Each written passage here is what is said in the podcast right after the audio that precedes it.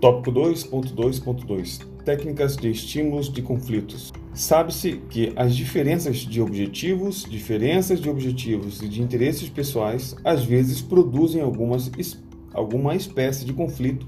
que constitui o outro lado da cooperação. Então, sabe-se que as diferenças de objetivos e de interesses pessoais às vezes produzem alguma espécie de conflito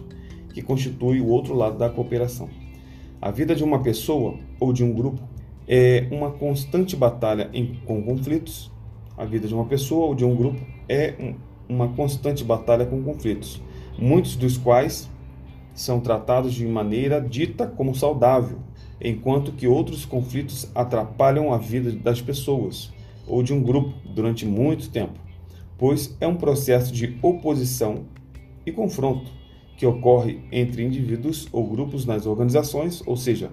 quando as partes envolvidas exercem poder na busca de metas ou objetivos valorizados. Nesse sentido, é importante destacar que o conflito a ser estimulado deve ser construtivo ou funcional, pois a resolução desse conflito conduz a melhorias, sendo uma forma de contribuição positiva para mudança e inovação. Repetindo o parágrafo. A vida de uma pessoa ou de um grupo é uma constante batalha com conflitos, muitos dos quais são tratados, ou seja, os conflitos são tratados de maneira dita como saudável, enquanto que outros conflitos atrapalham a vida das pessoas ou de um grupo durante muito tempo, pois é um processo de oposição, é um processo de oposição e confronto que ocorre entre indivíduos ou grupos nas organizações, ou seja, quando as partes envolvidas exercem poder na busca de metas ou objetivos valorizados. Ou seja, repetindo, quando partes envolvidas exercem poder na busca de metas ou objetivos valorizados. Nesse sentido, é importante destacar destacar que o conflito a ser estimulado deve ser construtivo ou funcional, pois a resolução desse conflito conduz a melhorias, sendo uma forma de contribuição, uma forma de contribuição positiva para a mudança e inovação. Como já foi apresentado nas formas históricas de percepção de conflitos, a escola interacionista, interacionista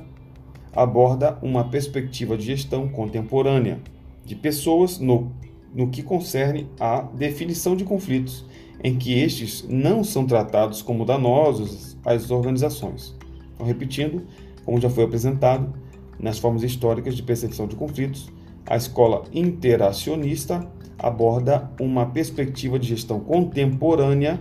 de pessoas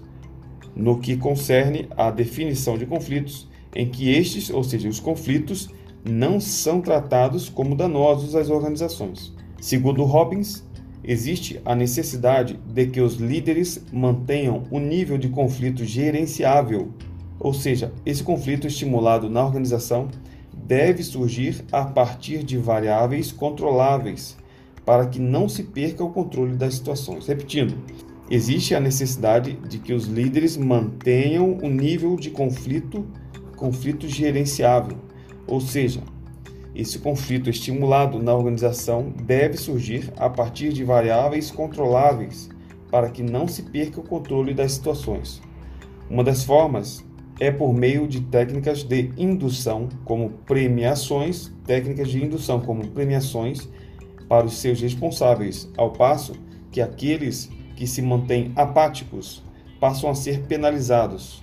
Estímulo de discussão de ideias que ajudam o trabalho, fomento de um ambiente de autoavaliação, exposição de experiências diversificadas e a criação de um ambiente que permita ao indivíduo ficar alerta, porém à vontade, sem sentir pressão nem ameaças psicológicas, oferecendo um meio para o arejamento de problemas e a liberação de tensões. Repetindo, uma das formas, uma das formas para ter o controle das situações é por meio de técnicas de indução, como premiações para os responsáveis, para os respons seus responsáveis,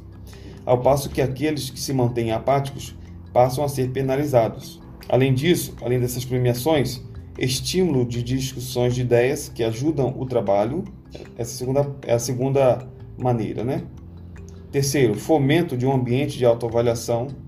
fomento de um ambiente de autoavaliação, exposição de experiências diversificadas e criação de um ambiente que permita ao indivíduo ficar alerta, ficar alerta, porém à vontade, sem sentir pressão nem ameaças psicológicas, oferecendo um meio para o arejamento de problemas, meio para o arejamento de problemas e liberação de tensões.